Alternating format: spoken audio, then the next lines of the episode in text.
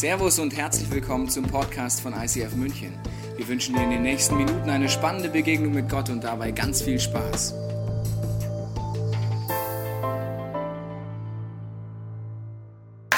Ja, danke, danke. Es ist mir eine Riesenehre, hier in München zu predigen zu dürfen. Ihr hört, mein Deutsch ist eigentlich ein Berndeutsch, aber ich gebe mein Bestes, in schriftdeutscher Sprache euch das Wort weiterzugeben. Ja, ich bin eigentlich ein Emmentaler, Colonel Blaser ist mein Name, ich bin Vater von zwei Kindern, verheiratet seit neun Jahren und ich leite ICF Emmental seit zehn Jahren. Ich möchte jetzt noch beten, dass Gott zu uns spricht, dass er meine Sprache benutzen kann und dass er eure Herzen öffnet und berührt. Ja, Jesus, ich möchte dir danken, dass du unsere Herzen weit öffnest für das, was du zu sagen hast. Amen. Es geht in dem Film Sie waren Helden. Es geht dort darum, dass eine Stadt im Jahre 1970 einen schweren Schicksalsschlag erlebt. 75 Menschen kommen bei einem Flugzeugabsturz ums Leben. Davon betroffen ist fast die ganze Footballmannschaft, inklusive die Trainer, der ganze Trainerstab und so weiter. Ein schwerer Schicksalsschlag, der eine ganze Stadt, eine ganze Gegend so stark berührt, dass viele Menschen die Hoffnung auf etwas Neues, die Hoffnung auf weiterhin Football, Sportprogramm an der Universität anbieten zu können, fast verlieren. Es geht so weit, dass der Rektor, der Schulleiter, mit einem Gremium vom Vorstand des, des Schulwesens beschließt, das Sportprogramm zu streichen. Wie das zu und her geht, sehen wir jetzt am ersten Clip. Wie kann man, wenn man am Boden ist im Leben, nicht mehr weiter sieht und stehen bleibt, irgendwo an einer Wegkreuzung ankommt? Die Seele ist leer, und das Leben scheint keinen Sinn mehr zu machen oder man braucht Weisheit, Rat oder Führung. Was kann man machen im Leben, wenn alles zu zerbrechen scheint um sich herum? Das ist ein Film, der zu uns durch das sprechen kann oder in diese Situationen hinein sprechen kann. Wir sind Marschall. Eine Stadt, die wieder neue Hoffnung bekommt, eine Stadt, die sich wieder aufrafft und sagt, wir wollen weiterfahren, trotz der schweren Niederlage. Wir sehen aber verschiedene Personen. Wir sehen den alten Mann, der, der hinausläuft. Vielleicht ist er euch aufgefallen mit den Furchen im Gesicht. Das ist der Vater eines Spielers, der im Flugzeug ums Leben kam.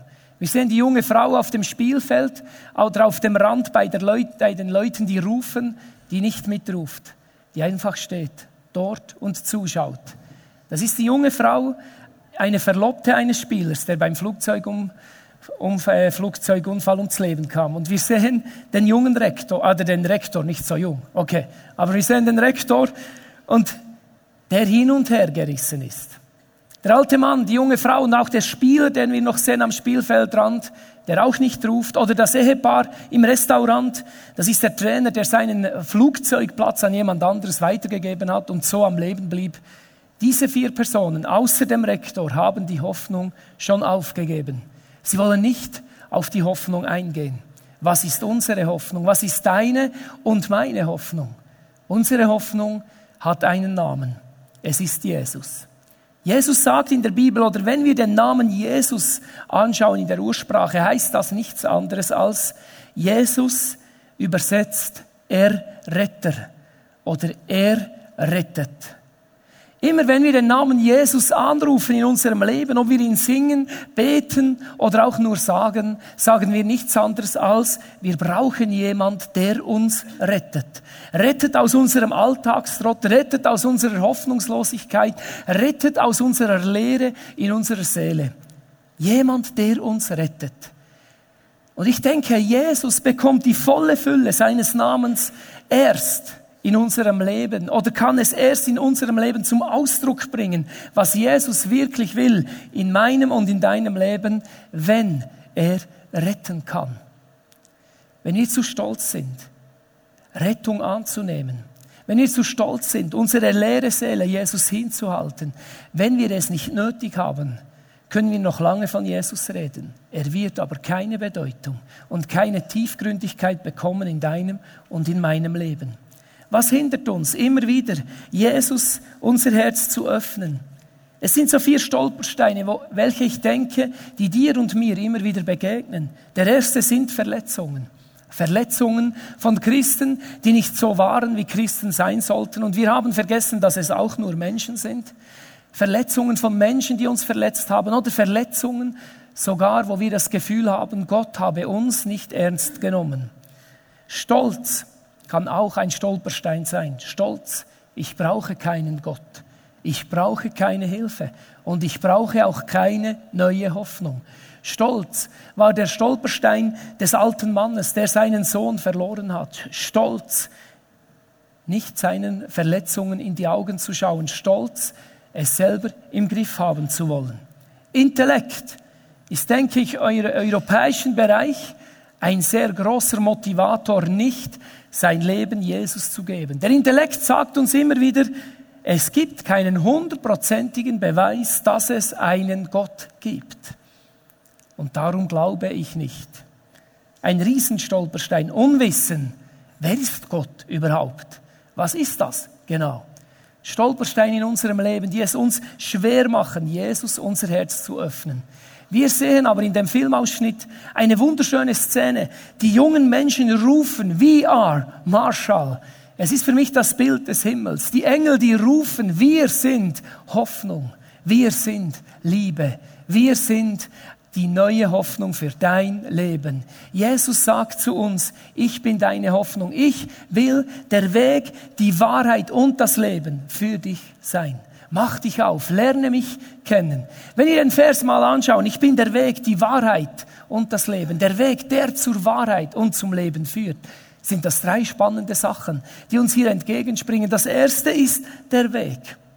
Bist du schon mal einen Weg gegangen?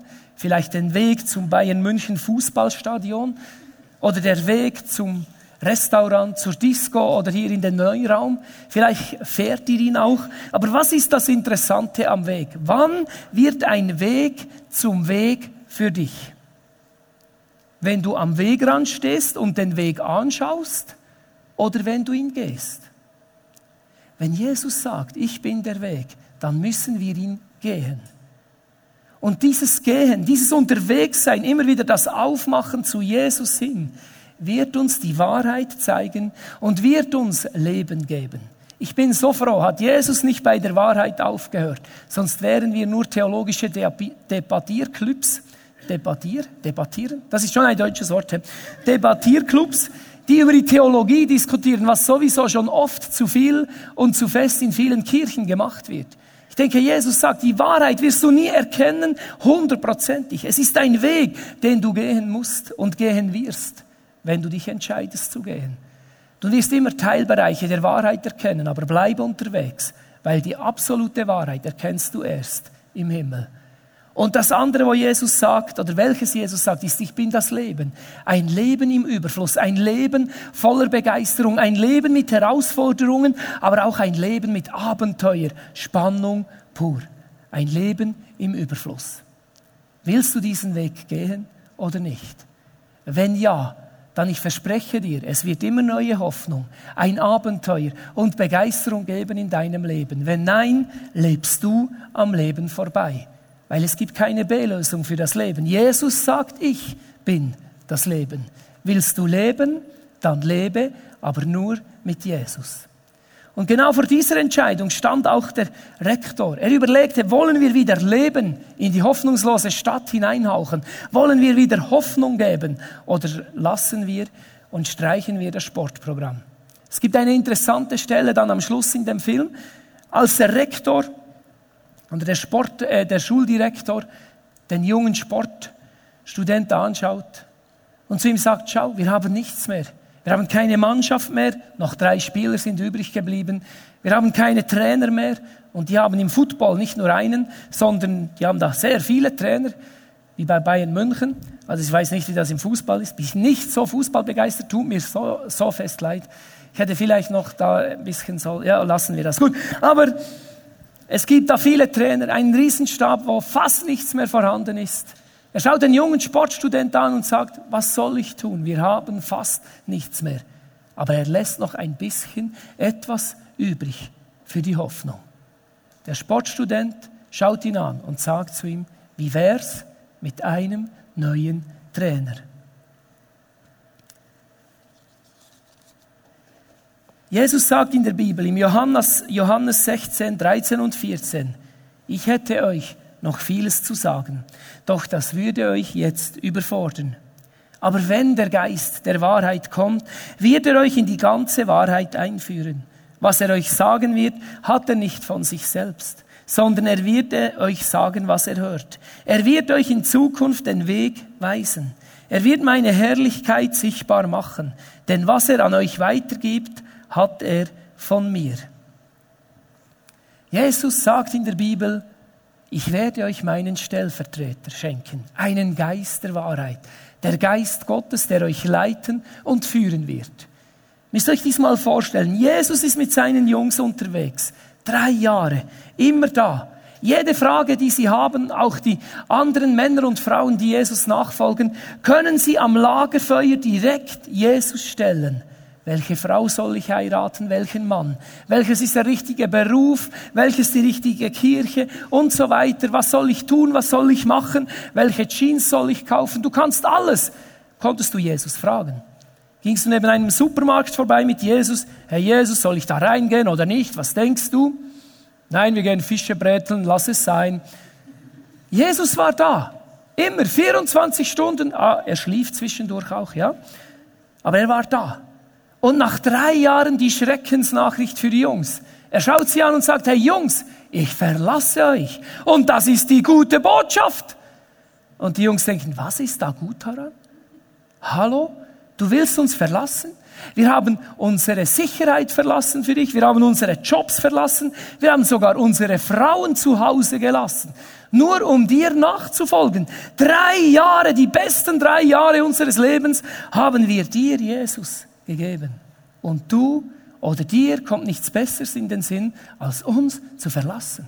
Ja, sagt Jesus, ich verlasse euch nicht nur, ich gehe zum Vater in den Himmel. Himmel? Wo ist das? Wo gehst du hin? Und sie hatten lange nicht begriffen, was Jesus eigentlich sagen wollte. Er schaute sie aber an und sagte, aber wisst ihr, wenn ich gehe, komme ich zurück. Aber nicht mehr in Personform, sondern in Geist Form. Und wisst ihr, was das Beste ist? Ich wohne mitten unter euch, in eurem Herzen. Ich bin nicht nur um euch herum, sondern in euch. Alles, was ihr mich fragen konntet, könnt ihr auch meinen Geist fragen.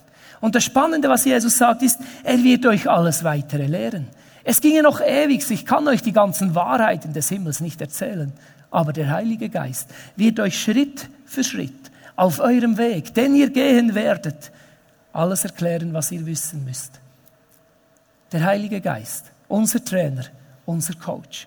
Für mich ein wunderschönes Bild in dem Film, wie der Coach funktioniert, wie der Trainer aussieht, wie er reagiert und wie er handelt. Für mich eine, ein wunderbares Symbol, den Heiligen Geist zu erklären. Es kommt die Situation, dass der Rektor eine Bewilligung einholen muss, dass sie überhaupt Football spielen können dass sie junge Spieler anwerben können aus den unteren Altersklassen, weil ja alle anderen Spieler tot sind. Und da müssen sie eine Sonderbewilligung haben. Und diese Sonderbewilligung soll der Rektor besorgen. Er schreibt x Briefe und alle werden abgelehnt. Und dann gibt es die Schlüsselszene, in welcher er zum Trainer kommt und sagt, wir schaffen es nicht. Wie der Trainer reagiert, ein wunderbares Bild, wie der Heilige Geist in deinem und meinem Leben immer wieder reagiert. Schauen wir mal rein.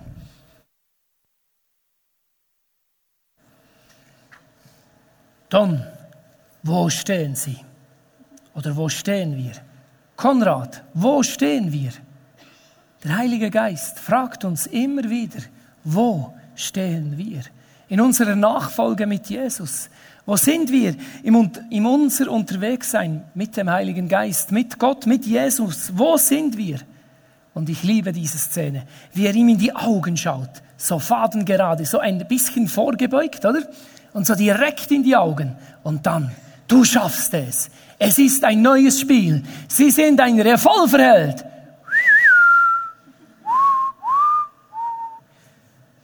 Ein bisschen männlich, ich weiß. Aber das ist doch brutale Ermutigung pur. Du gehst den nächsten Schritt in deinem Leben. Der Heilige Geist will dein Trainer sein. Er will an deiner Seite von deinem Leben sein. Er will dich begleiten. Er will dich führen. Er will dich leiten. Es ist Jesus durch seinen Geist in dir, der dich führt und leitet. Mit 14 Jahren habe ich mein Leben Jesus gegeben.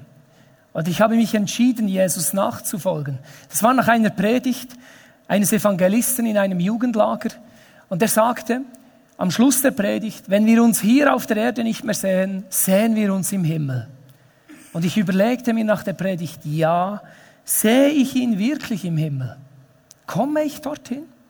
Und vielleicht nicht ganz uneigennützig ging ich auf die Knie so in einem Busch im Wald und betete zu Jesus im Busch, dass mich niemand sieht, schämte mich so ein bisschen, ging ich auf die Knie und sagte, Jesus, hier bin ich, hier ist mein Leben. Ich will auch in den Himmel. Guten Berndeutsch natürlich.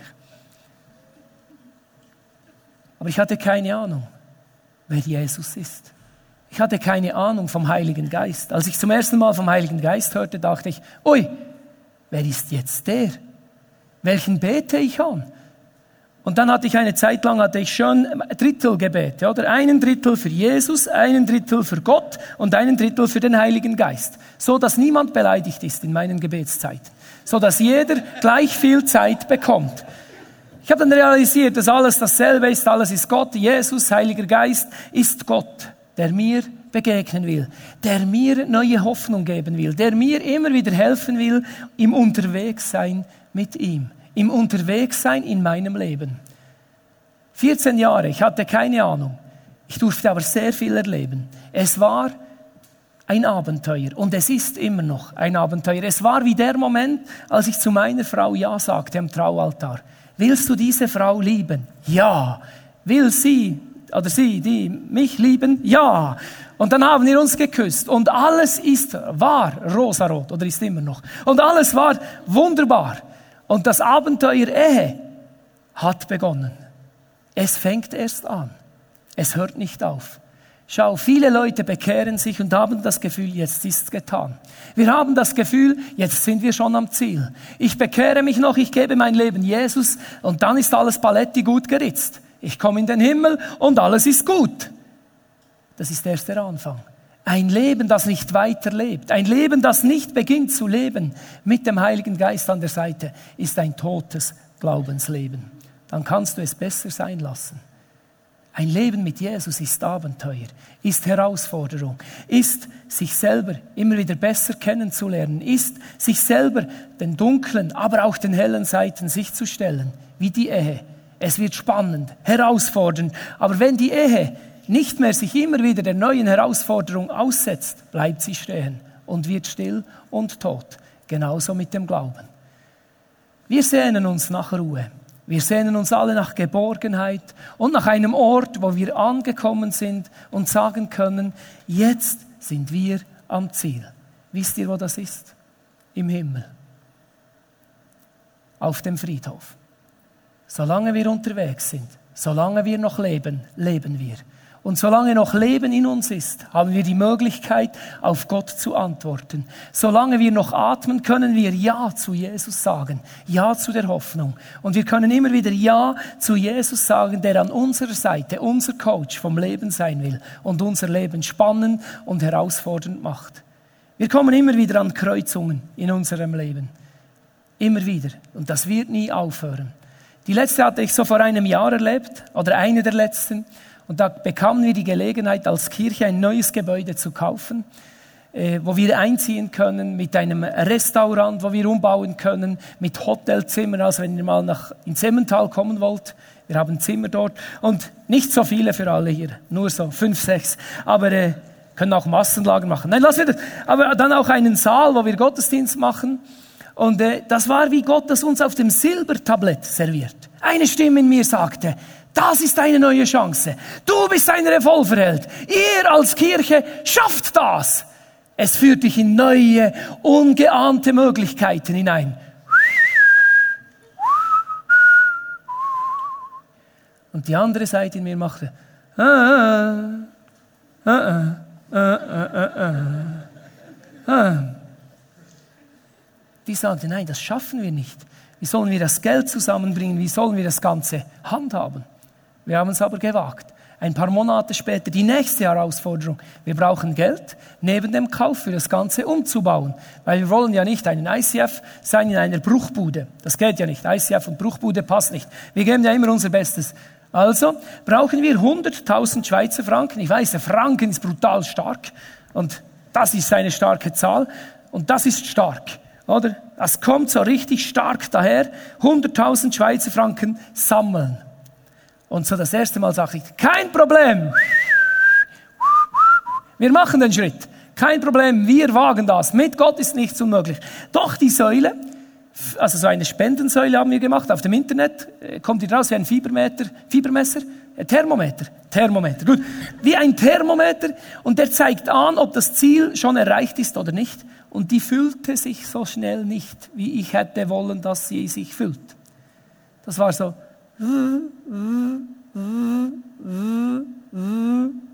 das Ziel ist da oben. Sagen Sie zu meiner Frau, das schaffen wir nie. Das geht nicht. Wir geben besser auf. Zum Glück habe ich eine Frau geheiratet mit so einem großen Glauben. Die schaute mich an und sagt, was hast du das Gefühl? Das geht schon. Gott schaut schon. Ah, gut, dann hast du noch Glauben. Wir sind immer wieder in Herausforderungen in unserem Leben, wo wir nicht mehr wissen, soll ich den Schritt wagen oder nicht. Wir haben es nie geschafft. Hast du die erste Herausforderung geschafft, steht die nächste schon wieder vor deiner Tür. Du wirst nie zur Ruhe kommen, solange du mit Jesus unterwegs bist. Aber das ist das Beste, was dir passieren kann. Das ist Leben. Energie, Begeisterung, Freude, weil jeder Schritt, den du schaffst, das haben wir im Filmausschnitt auch gesehen, ist ein Fest. Der Heilige Geist trägt dich und tanzt mit dir und freut sich, dass du es geschafft hast. Und trotzdem kommt die nächste Herausforderung. Und wenn wir was lernen können von dem Film, das ist, lass die Hoffnung immer am Leben. Gib sie nie auf. Egal wo du stehst in deinem Leben, Hoffnungslosigkeit, du weißt nicht wie weiter, du hast eine Herausforderung, die, die du wagen solltest, tu es. Lass nicht zu, dass der Teufel Überhand gewinnt in deinem Leben und dein Herz herunterschreist, herunterreißt, genau, in die Hoffnungslosigkeit, wo es kein Leben und keine Energie mehr gibt. Keine Liebe, kein Glaube und keine Hoffnung mehr. Sie haben es gewagt und haben ein Team zusammengestellt. Ein Team, das wieder motiviert war zu spielen. Eine Rede auf dem Friedhof erläutert wunderbar eigentlich auch, was Glaube ist. Schauen wir mal die Rede an. Die Trauerfeiern enden heute. Die einzige Möglichkeit, unserem Leben trotz Hoffnungslosigkeit trotz Sünde, trotz allem, was wir falsch gemacht haben, trotz allem unserem Versagen und unserem, unseren Fehlern, wieder eine Hoffnung zu geben, ist aufzustehen und die Hoffnung an die Hand zu nehmen. Die Hoffnung hat einen Namen, das ist Jesus. Und Jesus schreit im Himmel mit seinen Engeln zu dir und sagt, steh auf aus der Asche heraus und geh mit deinem Herz, dem vergeben wurde. Das geheilt wurde, das verändert wurde. Einem Herz, das sich danach sehnt, Hilfe anzunehmen, das sich danach sehnt, neuer Hoffnung, wieder einen neuen Platz zu geben. Es spielt keine Rolle am Ende unseres Lebens, was wir alles getan haben, sondern was eine Rolle spielt, ist, wie wir es getan haben. Endest du dein Leben mit Jesus an deiner Seite, weil du immer wieder der Hoffnung neuen Raum gegeben hast, weil du immer wieder den Weg gegangen bist und gesagt hast, ich gebe Jesus in meinem Leben nicht auf. Oder endest du als Verlierer, der ein Leben gelebt hat, welches kein Leben war, weil er keinen Sinn, keine Hoffnung und keinen Glauben mehr hatte am Ende seines Lebens. Ich denke, Jesus ist da heute Morgen mit seinem Trainer, der sich nichts mehr wünscht, als ein Teil, ein Teil deines Lebens und meines Lebens zu sein und immer wieder zu sein. Und du kannst heute Morgen sagen, ja, ist schön, brauche ich nicht. Du kannst versuchen, dein Leben allein zu leben. hoffnungslos, orientierungslos dich im Dschungel der Welt zurechtzufinden. Und vielleicht gelingt dir das im Moment nicht einmal schlecht. Aber irgendwann wirst du an eine Kreuzung in deinem Leben kommen, wo du nicht mehr weiter weißt. Dann denk dran, es gibt jemand, der dir sagt, es gibt noch Hoffnung. Das bin ich, Jesus. Aber du kannst auch sagen, heute Morgen, ab heute will ich die Schritte gehen, die vor meinen Füßen sind. Aber heute will ich der neuen Hoffnung wieder Raum und Platz geben. Ab heute will ich mein Herz Jesus hinlegen. Und ich weiß, das kostet mich alles. Das ist Glaube. Du weißt nicht, was auf dich zukommt. Das ist Glaube. Aber du weißt, etwas Besseres gibt es nicht. Ich bin seit 14 Jahren mit Jesus unterwegs. Und ich bereue keine Minute, keine Sekunde, seit ich mit Jesus unterwegs bin. Ich habe extrem viel erlebt, extrem viel gelernt. Und ich habe auch viele Herausforderungen, die ich schon angegangen bin und die ich noch angehen muss. Aber eines weiß ich, ich werde es schaffen, meinem Leben einen Sinn zu geben, wenn ich Jesus nie loslasse.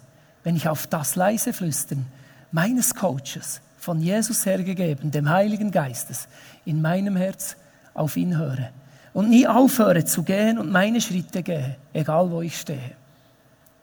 Am Schluss des Films sehen wir sie am Ende des Footballspiels. Sie gewinnen und der beste Spieler bekommt den Ball. Es ist so im Football und da geht der Trainer zum Rektor her hin und gibt ihm den Football in die Hand. Der Rektor schaut ihn an und sagt, ich habe gar nicht gespielt. Und dann schaut der Trainer ihn an und sagt, weißt du, wir sind Marschall, wir nehmen jeden. Weißt du, ich bin Jesus. Ich nehme jeden. Die Spendesäule ist übrigens nicht voll, sondern sie ist übervoll. Und das ist unser Gott. Und der will dir heute begegnen. Wenn du willst, kannst du jetzt noch mit mir beten.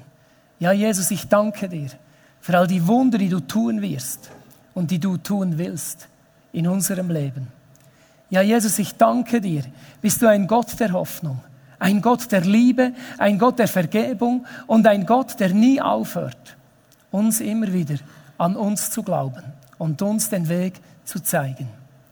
Jesus, bitte vergib mir, wenn ich meinen Weg bis jetzt allein gegangen bin. Bitte vergib mir, wenn ich nicht gehört habe, was du mir sagen wolltest oder wenn ich stehen geblieben bin. Und wenn ich den mutigen Schritt, den es wieder erfordert, einmal mehr oder zum ersten Mal, noch nicht gegangen bin. Ich will dir heute Morgen sagen, Jesus, hier sitze ich und ich will ihn tun. Ich will mein Herz öffnen und ich möchte auf dich hören. Danke, schenkst du mir deinen Coach, den Heiligen Geist, der immer wieder zu mir flüstert, es ist möglich, wir werden es schaffen. Nichts ist unmöglich, dem, der glaubt. Amen. Wir hoffen, dass dir diese Predigt weitergeholfen hat. Wenn du Fragen hast, kannst du gerne an info at icf-moenchen.de mailen und weitere Informationen findest du auf unserer Homepage unter www.icf-moenchen.de.